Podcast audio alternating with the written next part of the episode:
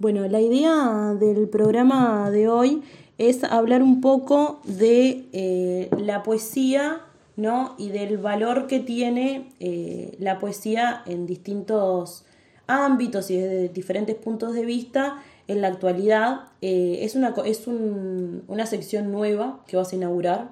Qué bueno, un ah, honor. Un gusto, un gusto, un gusto. Eh, porque tal, los martes eran de salud y cuidado, que tuvo cierto sentido hasta, hasta hace poco, pero eh, ahora va a ser de los martes de pensamiento crítico. Y vamos a empezar con, con la poesía a raíz de que se cumplen 100 años de, de, Víctor Lima y de Amanda Berenguer, como tratando de hacer un poco un homenaje a eso, porque es un tema precioso.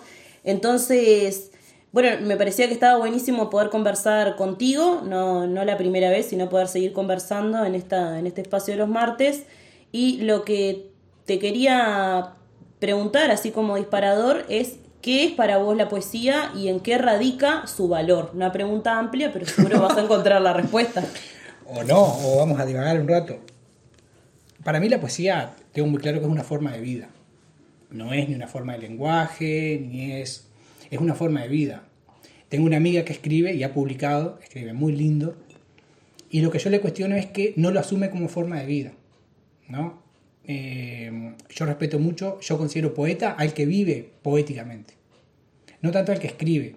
Porque escribir con un poco de técnica de lenguaje puede llegar, de hecho hay poetas famosos que tienen un buen uso del lenguaje, pero no hay nada atrás de eso. Entonces para mí la poesía es una forma de vida, ¿no? Es, es cuando la escritura tiene que ver con vos, cuando la escritura se te ve en el cuerpo, cuando la escritura se ve en tus actitudes, en tu forma de vida, en tu relacionamiento, ¿no? Yo conozco poetas así, ¿no? Que no es tanto lo, lo bello que escriben, sino que su vida es poética. Después se verá cómo se traduce eso en el lenguaje. Y al revés, conozco un buen uso del lenguaje ahí y voy a la casa y son unos tipos, unos agrios, unos secos que no, no, no, no, se condice, yo no veo eso. Entonces yo siento que se sientan a escribir y escriben una cosa y su vida es otra. Y para mí la poesía es una forma de vida. O sea, yo admiro al que escribe como vive. Después discutiremos si eso tiene un valor literario o no, pero lo poético es eso. Porque creo que hay una poetización de la vida también. Que algunos la tienen y algunos no. Algunos la procuran y otros no. Y no necesariamente para mí pasa por escribir sí que escribir, bueno, pero ¿qué es escribir? ¿No? Entonces, yo creo que hay gente que vive muy poéticamente y no ha escrito nada.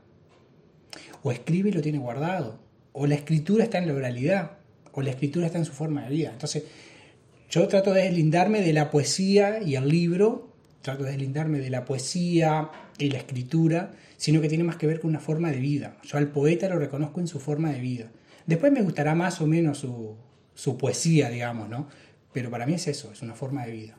O sea que es como un poco el, tema que yo te había planteado en un principio, que después dije, no será como mucho este tema, ¿por dónde lo abordaremos? Pero básicamente salió solo, que es el tema de la, de la poesía como acción también. Bueno, yo no sé qué es eso. Claro, yo pensaba la poesía como acción en este sentido que estás planteando, pero también eh, observaba cómo las luchas sociales y juveniles del último tiempo tienen un componente poético muy notorio, ¿no? Este, no, solamente en los carteles, no solamente en lo escrito, sino también en lo visual, en las paredes, esa necesidad, bueno, pienso sobre todo en Chile, ¿no? Esa necesidad de, de, tirar abajo monumentos con todo lo que eso significa, como de derribar símbolos, como de de usar el espacio público que siempre es gris, que siempre está como tan estructurado, y lo pensaba en ese sentido, ¿no? Cómo la poesía de alguna forma, sacándolo del libro, de la escritura, ha pasado a copar las calles. Claro, porque yo creo que hay dos cosas que está bueno separar ahora, ¿no? Es la poesía en un sentido amplio, que es esto lo que estoy diciendo, pero después hay un sentido más restringido que sí, que tiene que ver con la escritura, que tiene que ver con el libro. Las dos, no es una o la otra, son las dos. Claro. Y yo disfruto mucho las dos, o sea, disfruto mucho el libro y después a veces cuando conozco a la persona no se condice, pero disfruto mucho el libro también. Pero sí hay una poesía, me acuerdo del el, mayo del 68 tenía poesía en, los, en las paredes. Hay uno bien lindo en Montevideo que siempre lo muestran, que no me acuerdo cómo es. ¿De qué? Sí. Que no me acuerdo cómo es. Que es idea y el PVP, una cosa así que dice. Y eso me parece maravilloso como un acto contestatario, ¿no? Que esté idea Vilariño, por idea Vilariño es. O te conocí por idea y el PVP, una cosa así. Te conocí por idea del Pepe. Una cosa así, no es, yo, yo me olvido, pero tiene que ver con eso, ¿no? Hay una cuestión política y una cuestión poética, y nada menos que idea Vilariño. O sea, no te conocí con Benedetti, que es otra poesía, ¿no? Te conocí con idea, está genial esa, me pongan eso, ¿sabes qué? Entonces, tiene que ver con una, con poetización de la vida también, con cómo uno... Porque ¿qué es la poesía? Es la referencia a otra cosa, ¿no? Es la metáfora. Entonces hay una metaforización de la vida también. ¿Cómo es tu vida? ¿Es tan real, es tan concreta, es tan literal para llevarlo a términos, ¿no? ¿Es tan literal o es metafórica también tu vida? No digo el exceso de la metáfora, digo la metáfora, ¿no? Digo, vivir como sí, vivir así, vivir ahí. No olvidarse nunca de la realidad porque la metáfora nunca se despega de la realidad tampoco, siempre tiene un referente claro.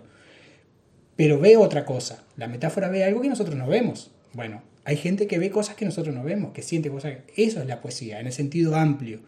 Entonces, tiene que ver con la acción. Para mí el poeta no es el que escribe. Ese sería el oficio del poeta. Hay gente que maneja muy bien el oficio del poeta, escribe, te larga un libro cada dos o tres años. Pues, ah, mira que bien el lenguaje, la forma, tiene un ritmo. Es el oficio. Me parece que la poesía pasa por otro lado y pasa por la vida. Repito, yo disfruto mucho también un libro de gente que tiene el oficio de escribir, así como disfruto el oficio de construir una mesa, el oficio de preparar un café. Hay gente que tiene el oficio que, oh, qué rico que está este café. Capaz que no le pone onda, pero le sale muy rico. Tiene el oficio, bueno. Pero para mí la poesía es eso, es una forma de vida y tiene que ver con la acción ahora que lo decís. Y sí, y tiene que ver con la acción. Ahora en, en Colombia. Sí, en Colombia en Colombia, ¿no? Ah, pusieron un cartel que le expliquen de les al presidente. Está genial eso, porque es más que filosófico, no es tan filosófico, es poético. Porque no dijeron Platón, Aristóteles, dijeron un escritor que escribe que escribe poéticamente. Entonces ahí también hay poesía, es un acto muy revolucionario ese. Explíquenle de les al presidente. Es, es como el del PvP idea. Tiene que ver, entonces, eso es poesía. No es qué bello lo que escribió, que sí es, pero tiene que ver con otra cosa. Y, tiene, de nuevo, si tiene que ver con la acción, sí. Y si es revolucionario, y sí, una vida poética hoy en día es revolucionario, porque ¿cuál es nuestra vida? Productiva. ¿No? Productiva, tenemos que hacer, tenemos que producir. Entonces, cuando uno se toma el tiempo y la necesidad de tener otra cosa, ya es una vida poética. Y eso ya es revolucionario. ¿Va a cambiar la estructura? Seguramente no, pero va a cambiar cosas ahí alrededor, sí. Porque hay gente que se va a cuestionar, mira la vida de este y mira la mía. Pasa eso. Digo, yo me he visto en hombres y mujeres que viven poéticamente, que son poetas incluso y que tienen el oficio incluso, que dije, claro, yo quiero eso para mí, en mi adolescencia. Yo ahora hace años que ando recitando poetas de, de esos, que yo dije, yo quiero eso para mi vida. No escribir, porque yo no escribo, respeto tanto la poesía que no escribo, pero sí la vida poética. Marta Peralta, por ejemplo, a mí me enseñó otra mujer, otro modo de ser mujer en la poesía. Yo estaba acostumbrado a la, a la mujer, ¿no? Becker, Neruda, bueno, ¿no? A esa mujer idealizada. Y cuando leo los poemas de Marta Peralta, yo tendría 18, 19 años, descubrí, una, descubrí la mujer cotidiana que escribe cocinando. Hay un poema dice, que dice, cuando llueve y no voy a trabajar y empiezo a salar la polenta, y yo, claro, esto, ahí hay una mujer que vive poéticamente, ¿eh? como mujer la poesía, como una mujer cotidiana. ¿no? Entonces, yo quiero eso para mí, esa feminidad que es poética, que yo en otros varones no la veía, esa, a esa porque la poesía tiene algo de femenino también, en la delicadeza, que los varones no nos permitimos. Entonces yo, yo quiero eso para mí, porque los varones que yo leía escribían otra cosa. Eh, el futuro vendrá, el futuro que viene, la Filadelfia real. Y me acuerdo cuando salí de ver El lado oscuro del corazón, cine Ariel, no me acuerdo, tendría 16, 17, y, y, arranca Grandinetti diciendo, no se me importa un pito que las mujeres tengan los senos como magnolias o como pasas, digo. Yo salí, fui con mi hermano más grande, digo, ¿eso es poesía? Me dice, sí.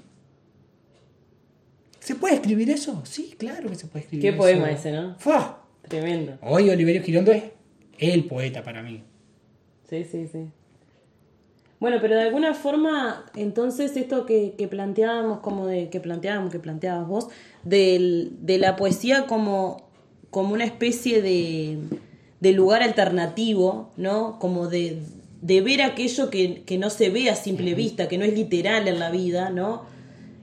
Tiene mucha relación también con la posibilidad de imaginar otros mundos, que es algo que estamos viviendo tan fuertemente en esta época, que parece que no hay certezas a mediano plazo, entonces eh, es bastante fértil el espacio para imaginar otros mundos posibles y quizás por eso sea tan fértil este campo para la poesía, ¿no? Sí, y sin embargo, y sin embargo no nos damos el lujo de imaginar otros mundos posibles. Ni los más revolucionarios, eso lo vengo observando hace unos años. Ni los poetas revolucionarios. ¿Por qué? Porque imaginar otro mundo posible no es imaginar el mundo del marxismo-leninismo, no es imaginar el mundo del fascismo, no es imaginar el mundo liberal, el de Fukuyama, ¿no? Se, termina, se terminó la historia, ahora es esto. Imaginar otro mundo posible es otro mundo posible. No el de Marx, no el de Hitler, no el de Hayek, no el de Reagan, no el de Thatcher. Otro. Entonces, el poeta que me escribe La sociedad sin clase no está imaginando otro mundo posible, está imaginando otro mundo que ya se lo soñaron para él. Yo no veo eso, no estoy viendo. Pero hay como como ciertos cuestionamientos que antes quizás estaban más subestimados, ¿no? Como el vínculo con la naturaleza, como la posibilidad de, destrucción de nuestro entorno. Yo creo que hay una crítica muy fuerte al antropocentrismo, que para mí eso es algo muy nuevo, ¿no? Decir, bueno, no, no somos el centro nosotros. Esto que era como la verdad absoluta de todo. Sí, sí. Yo creo que todos tienen el mismo derecho a ir. Bueno, yo creo que de alguna forma como que eso capaz que no tan fuertemente ni de forma tan organizada, ¿no? Con las cosas tan claras de contra quién es, con quién es, de, qué forma. Pero hay como una... Yo creo que ahí viene por el lado de esos movimientos alternativos, ¿no? El feminismo, el, la agroecología, no la ecología. La ecología fue copada por el liberalismo y el mercado. La agroecología, las semillas, los pueblos originarios que son hace años que están en Uruguay pero no logran meterse en la agenda me parece que viene por ahí. Lo que fue revolucionario a fines del siglo XX, hoy es lo más pacato y conservador. Es lo que está trancando a estos movimientos, paradójicamente. Paradójicamente, lo que fue revolucionario a fines del siglo XX, hoy es lo que está trancando estos movimientos que son los que vienen con algo nuevo, con otro mundo, con otro mundo posible. Quizá dentro de 100 años esos otros mundos que vienen soñándose ahora van a ser los pacatos de, de dentro de 100 años, no sé. Pero hoy en día yo veo eso, que lo que fue revolucionario en un tiempo hoy es lo que está trancando. ¿Qué tiene que ver la poesía con todo esto? Tiene que ver de nuevo con la incapacidad de metaforizar, de soñar otro mundo posible que más allá del que me viene masticado en el libro, o del compañero que viene de Montevideo a masticarme, a, vomitarme su mundo. Es su mundo, no el mío. Yo qué sé, yo no sé qué salto estamos pensando. Tiene que ver con el proyecto de Uruguay, capaz que sí, capaz que no. O mi barrio, o mi entorno, o mi comunidad, o los profes, o los músicos, no sé eso, ¿no? Salir de la estructura cada vez está más difícil la poesía. ¿Por qué? Porque cada vez está más difícil pensar, imaginar. No está el mundo hecho para que imaginemos, para que soñemos. Porque está muy linda la ventana, todo, pero vos tenés que pagar el alquiler a fin de mes. Y estás pensando cómo pagar el alquiler a fin de mes, cómo sustraerte de eso para pensar otra cosa. Entonces, no está hecho el mundo para que pensemos así. Entonces, darse ese tiempo para pensar no es para cualquiera en el sentido material y no es para cualquiera en el sentido de que tenés que despojarte de todo eso. Bueno, sí, tengo que pagar el alquiler, pero voy a disfrutar esta ventana y voy a escribir algo ahora. Claro, como la, la capacidad de volver a crear también, ¿no? Porque em, es eso un poco, ¿no? Lo, lo, que, lo que se plantea la poesía, que todo el tiempo está creando cosas nuevas, porque digo cada poeta este, o cada conjunto de poetas tienen como una visión creativa diferente y de alguna forma también en esta época hay una necesidad de crear o de parir algo, algo nuevo. A mí me gusta el concepto este de Out Heaven, ¿no? De, esto de, de, innovar y preservar, ¿no? De alguna forma, como no es que nada es, completamente nuevo, ¿no? Todo trae algo de atrás, pero pero también innova, ¿no? Y capaz que ahí es como lo que más, lo que más está costando, pero volviendo también a la, a la poesía como acción, hay, tiene como un valor, yo la otra vuelta lo, lo decía en la entrevista que me habían hecho las gurisas, como de la, de la oralidad de la poesía, ¿no? Y de cómo la oralidad de la poesía también está calando muy fuerte en, en los jóvenes que realizan estos espacios que para mí son increíbles de, de lectura oral de poesía, de leerle al otro. ¿no? Este, no, no sé cómo lo ves vos, ¿no? Pero esta cuestión como de salir del, del mutismo de la, de la lectura en voz baja para volver a la lectura este, en voz alta y compartir con los otros, yo creo que le da otro valor también. Es que yo creo que antes que la escritura, y antes que la escritura, y antes que la lectura en voz baja, fue la, la, narración oral. Fue lo primero, ¿no? En el principio fue la narración oral, podríamos decir, ¿no? De hecho, en Occidente se dice que fue San Agustín el que inauguró la, la lectura en voz baja, esta lectura interior, intelligere, en latín viene de ahí, de, leer para adentro. Cuando todos los monjes, que eran los que leían, ¿no? Leían en voz alta, que era lo que se usaba, el loco dijo, no, no, yo quiero leer en voz baja, pero... Claro, pero, pero porque no, Un no loco, puedo además. concentrarme, claro, un loco bárbaro, San Agustín. Y había sido un loco, sí, porque fue muy promiscuo y después se acercó a la verdad, no sé qué. Las confesiones, las confesiones de Agustín, yo no leí todo, obviamente, porque Ah, no, nunca, nunca ¡Buah! tuve acceso a Tiene eso. capítulos que te querés morir de la ingenuidad del loco, porque el loco, claro, era, era un libertino. Era un libertino, lo tuvieron por matar y, ta, y se hizo cristiano después. Entonces, las confesiones escribe para todos los demás lo que él vivió el proceso de conversión. Desde los amores, hasta la masturbación, hasta los sueños, hasta cómo, cómo orinaba y cómo defecaba. Está divina la, la- No, tremendo. la, la- claro. El loco inauguró lo de leer para adentro, leer para el interior, intel, legere, legire, ¿no? Leer, in, intelligere, leer para adentro. El loco, se dice que él inauguró, es el mito, ¿no? Entonces, siempre fue la lectura compartida. Los primeros cristianos leían en voz alta. Los, todos los, los evangelios, ¿no? Los, los textos que quedaron ahí de los que vivieron con Jesús, los primeros cristianos se juntaban porque eran perseguidos y leían en voz alta. No era que leía cada uno. Venía uno y leía y todos comentaban después. Tiene como una cuestión de conexión comunitaria muy fuerte también, sí, ¿no? Que es común a la humanidad. Yo me niego a los universales y a, y a todas esas cosas, pero hay cuestiones comunes, sí, ¿no? De todas las culturas, de el relato. Primero el relato, la oralidad, y después la lectura en voz alta, cuando se pasó a la escritura. Yo hace años que vengo recitando a estos poetas, te decía, porque para mí la poesía es eso. Por eso repito, cuando Darío Grandinetti, lo vi en el cine Ariel, a Darío Grandinetti recitando ese poema de Girondo, se me cayeron las medias ahí. Cambió mi vida ahí. Porque es salir del libro y un tipo diciendo eso. ¿Y cómo lo decía Grandinetti? Yo dije, yo quiero eso también. Yo quiero eso. Y ya ahí me costó empezar a volver a leer en voz baja. Y yo cuando pienso, cuando voy a casa de amigos, de Alejandra y Ariel, que Alejandra escribe, me gusta, déjame leer algunas cosas tuyas, que me encanta su poesía, ¿no? que tiene mucho que ver con el café, con la mañana, la poesía de ella. Y me gusta leer cuando voy a lo de Bruno y Rita en Dolores, cuando voy a hacer la filosofía y los recitales de poesía allá. Me gusta leer cosas que ellos han escrito también, que han publicado. En la casa de Carletín, cuando voy me gusta leer los cuentos de él, leerlo ahí, que él está ahí, y leerlo yo, porque a mí me disfruto la palabra, cuando, cuando me gusta. Voy a casa de algunos que no leo lo que escriben porque no me gusta. Entonces tiene que ver con la oralidad, pero tiene que ver, estaba pensando, ¿qué otra cosa de la poesía? El ritmo. Si no tiene, vos lees y sí, está, bien, pero mira, anda a trabajar el ritmo de esta poesía. O sea, son palabras, son imágenes, pero tiene que tener un ritmo para que sea una poesía, ¿no? Yo creo que la poesía no es un montón de imágenes, metáforas y palabras. Tiene una estructura rítmica, musical. Y a veces vos lees y está trancado aquello, ¿no? Que decís, bueno, sí, trabajalo. De nuevo, hay una forma de vida que es rítmica también. Esta pausa que estamos haciendo nosotros en este momento, un programa de radio a la tarde y noche que se da la pausa para conversar y no está en el fragor de la información y la noticia, también es, ¿no? Cortar, quebrar el ritmo hegemónico, digamos. Bueno, la poesía tiene que quebrar ese ritmo hegemónico también. Entonces no sé si una poesía tan larga funcionaría, o no sé si una poesía tan corta, y estoy pensando en el último libro de Idea Vilariño, no, que es súper contenido en, en la extensión, ¿no? Pero lo que tiene ahí. Entonces, a veces me muestran tres carillas de una poesía, ¿no? No, trabajala, capaz en dos versos podés decir todo esto. Claro, sí, sí. Y ahí de nuevo está la poesía también. ¿Para qué quiero tanto? En mi vida.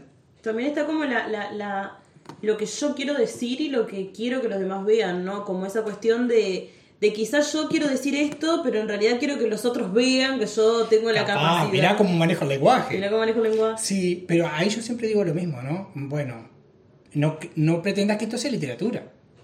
¿no? Claro. Yo necesito expresar esto. Está, está bien. No pretendas que esto sea literatura. Pues yo mañana puedo escribir un libro, me lo pago y lo publico. Ahora, que eso sea literario es otro tema. No sé de quién depende. Está. Pero, pero tiene que ver con. No tanto con lo que uno quiere. Ahí de nuevo. No tanto con lo que uno quiere. Porque sí, yo necesito expresar esto, pero capaz no va por el lado del poema. ¿no? Porque a mí- los gurises, sobre todo en el liceo, ¿no? Tengo que ser muy cuidadoso, no ser destructivo, motivador, pero sí decirles. Porque me muestran cosas que decir, no, ¿por qué la poesía da consejo? Por ejemplo, los gurises ahora están en una de vive tu vida y no sé qué. Eso es bien de lo de las redes sociales. Seguro. Entonces yo digo, la poesía no da consejos. ¿No? Es estas dos carillas que escribiste, divina como forma de vida, concentrarla en dos o tres versos que busquen una condensación ahí, ¿no? Entonces, pensá en una vida condensada, ¿no? Con poca cosa. Bueno, ¿qué necesito yo para vivir?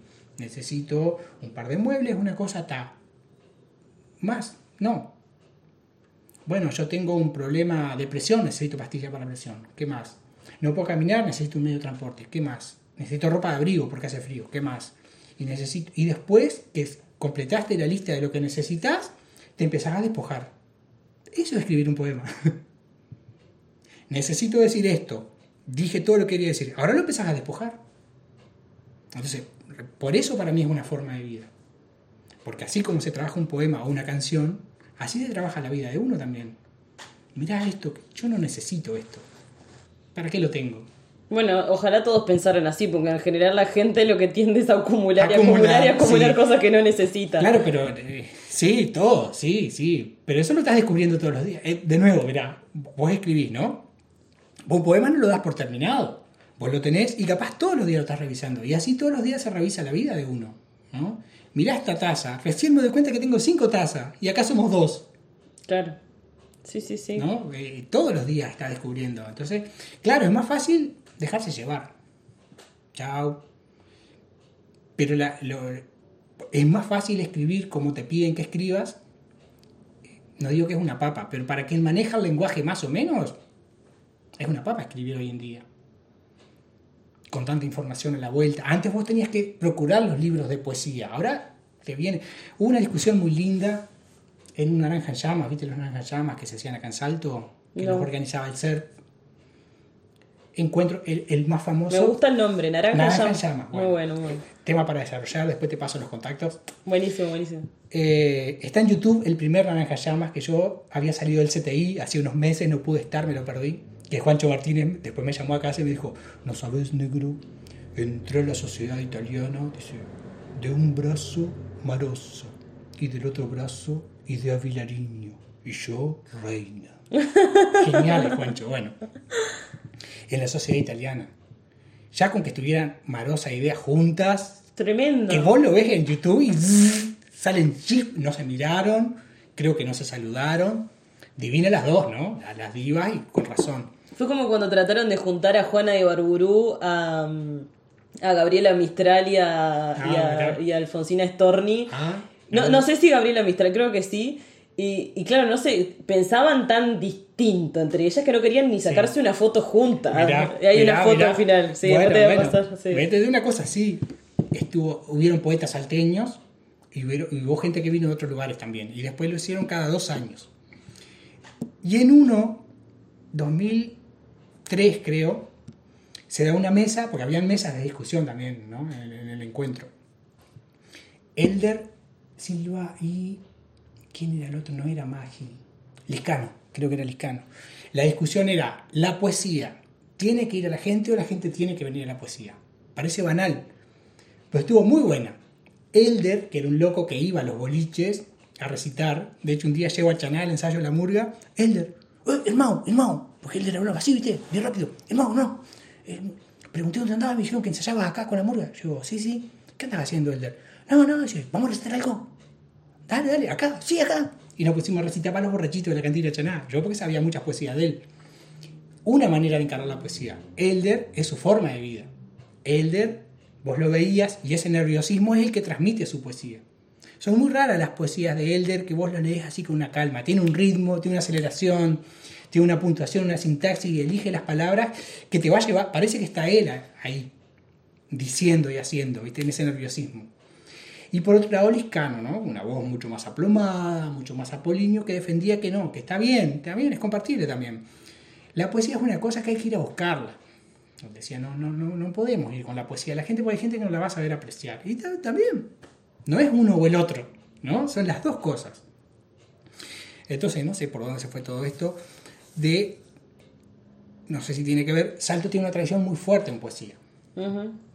Mira, no sé dónde salimos, ¿no? Pero bueno, esa es mi forma de escribir porque es mi forma de vida, ¿viste? Punto y seguido y sigo con otra cosa que no tiene nada que ver. No, no, pero es cierto. Vengo de una mesa de examen, me pongo a hablar de, ahora de poesía con vos y después voy seguramente, no sé, y hoy de noche voy a meter la final de la NBA, que es el cuarto partido, y después me voy a sentar a hablar con mi gata. Entonces, ahí hay una forma de escritura también de la vida, que es punto y seguido y no sé lo que sigue, y no tiene por qué tener que ver lo que sigue. Eso es poético, no es un lenguaje racional. No es un lenguaje filosófico ni es un ensayo. Es una forma poética de vida. No, yo te puedo decir, no, Verónica, déjame pensar para mañana, más tranquilo, nos juntamos y hablamos de Es que pensé que me ibas a decir eso. No, eso no es mi vida. No, eso no es mi Dije, vida. yo le vengo a tirar un tema re complejo un día para el otro, un clásico mío aparte, ¿no? Y, Igual el 99% de la gente me dice, sí, mañana hablamos. Claro, pero viste, por ejemplo, yo no, pero yo disfruto mucho esto esto de. Después voy a tener que editar todo esto porque. Yo disfruto mucho de, sentarme, de sentarme a decir, bueno, esto es lo que yo estoy pensando en voz alta en este momento. Después yo lo escucho, que después me arrepiento de la mayoría de las cosas que dije, pero no importa, porque ese es el ejercicio. No, invitar también a la reflexión, ¿no? Que en parte es la idea de este espacio. A ver, ¿a qué me invita Verónica a pensar? Eso es mi, mi disfrute. Claro, este espacio que vamos a tener los martes es un poco que te vamos a tratar de tener por lo menos una vez por mes. Yo ya te comprometo. Este... Siempre y cuando no tenga que preparar demasiado. Mira que yo preparo, no estoy diciendo que no preparo las cosas. No, yo sé que sí. Pero hay cosas en las que me gusta decir. hay cosas que yo digo, bueno, en esto quiero que me, me provoquen viste esto, a ver qué me va a decir esta loca, a ver, y qué, digo yo ahí. Y cuando no sepa, no sé, o no hablo, o lo llevo para otro lado. Sí. Bueno, igual ahora ya tenemos que ir cerrando la entrevista, pero quería hacerte una última pregunta, a ver si la podemos responder eh, brevemente, de todo esto que conversábamos, y es por qué, algo que me pregunto seguido, ¿por qué la poesía parece estar llamada a ser casi siempre una especie de grito de resistencia, ¿no?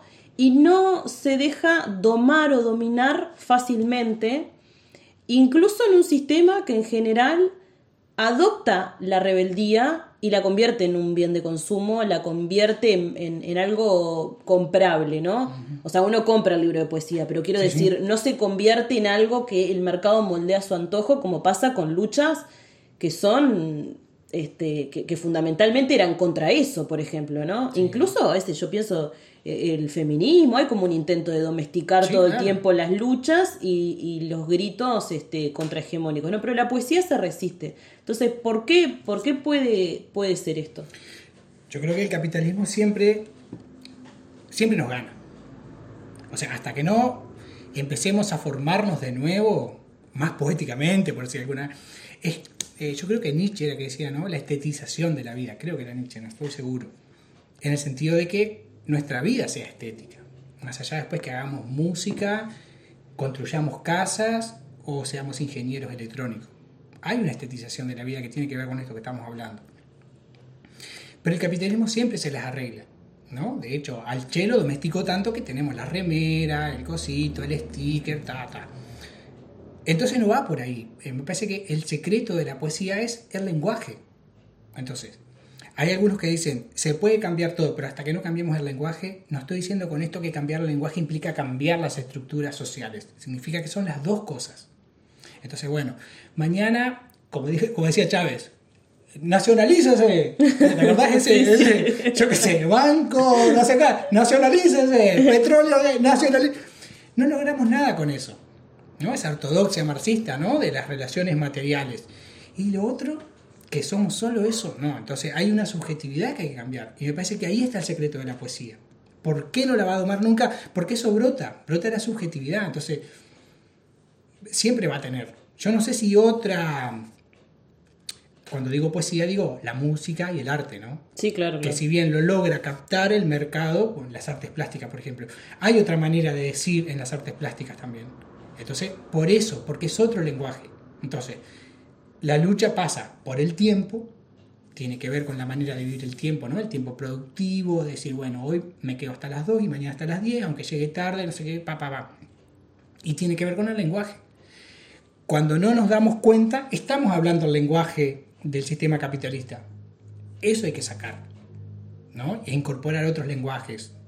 Eh, cuando ese otro lenguaje que incorporamos se fosiliza de nuevo, hay que sacarlos e Claro, incorporar una otros. necesidad permanente de crear y no estancarse. Este, Claro. Entonces, si yo sigo leyendo los libros que fueron manuales para mí en el siglo XX, hoy, ya no me dicen nada, a mí.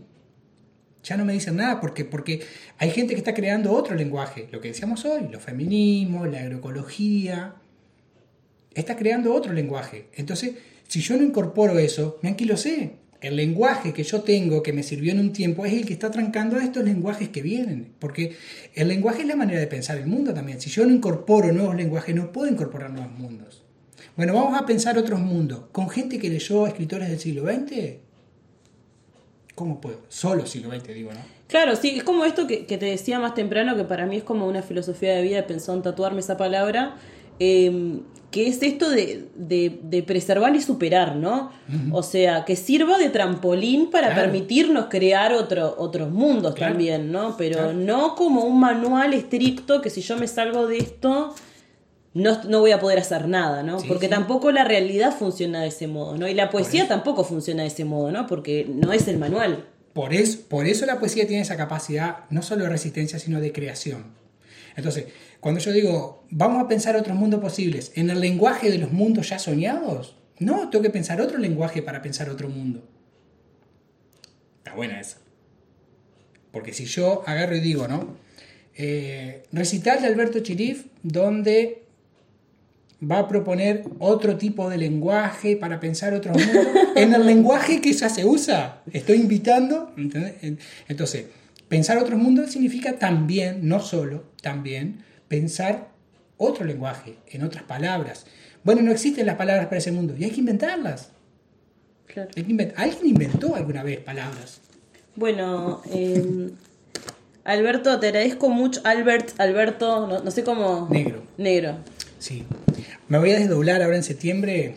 Va a aparecer Beto Preto Filo Datita Conti. Ah, me Un encanta. brasilero de barba que va a venir a hacer un taller acá. Me encanta. Porque ahora en septiembre hay una jornada Freire. Entonces, ¿quién sos vos? Y yo hasta ahora soy el negro. Pero en septiembre voy a ser Beto Preto Filo Datita Conti. Beto Preto me gusta. Beto Pre- pues soy Alberto Negro. Beto Preto. Beto Preto. Me encanta. Por, de nuevo, poetizar un taller. ¿Tenemos que hacer un taller sobre Freire? Pues yo manejo algo de Freire. Sí, la verdad, sí. tremendo. Bueno, sí, lo hago. Pero si, si lo va a hacer el negro chilís, no van a ir las gurisas, las estudiantes de magisterio y profesorado. Bueno, vamos a decirle que va un brasilero. Viene un brasilero. Y hasta que se va a entregar el No, no, certificado. muy buena. Bueno, ¿quién es que este brasilero? Es Beto Preto Filo de Tita Conti. Un morocho de barba así, que va a venir a hacer un taller. No existe el lenguaje para invitar a las estudiantes de magisterio que vengan a un taller. Hay que inventarlo. Claro. No solo el lenguaje, a la persona. No es tener la persona acá en Salto para que haga ese taller, la inventamos. Muy bueno. Bueno, de paso ya, eh, paso el chivo, ya que vos estás pasando el tuyo, de que vamos a empezar también un ciclo este, que no sabemos bien de qué forma sobre, sobre Freire Ah, en los próximos, los próximos meses. Sí, ¿no? hay- hay una Porque da para hablar igual todo el año. claro, sí. No, no solo sobre Freire, no tipo clases magistrales, sí. sino como pe- ir pensando las pedagogías críticas, este, ese tipo de, Tengo- de tengo- cosas que están tan, tan fuera de, de la agenda hoy, más Claro, que sí, nunca, ¿no? Ahora más que nunca. Te paso contactos. ¿O ¿Puedo tirar otro chivo? Sí, dale, dale. El 10 de julio voy a estar en Septentrión. Con, vuelven los espectáculos, ¿no? Con sí, mojos y poesía de salto. Mojos míos, una primera parte con mojos míos y otra, viste que yo no escribo poesía, escribo mojos. Es una excusa también. Sí, sí, la verdad que sí. Y una segunda parte con poesía de salto que, bueno, vuelvo con, esta, con estos poetas de salto. El 10 de julio en el Septentrión. Me encantó. Bueno, muchas gracias.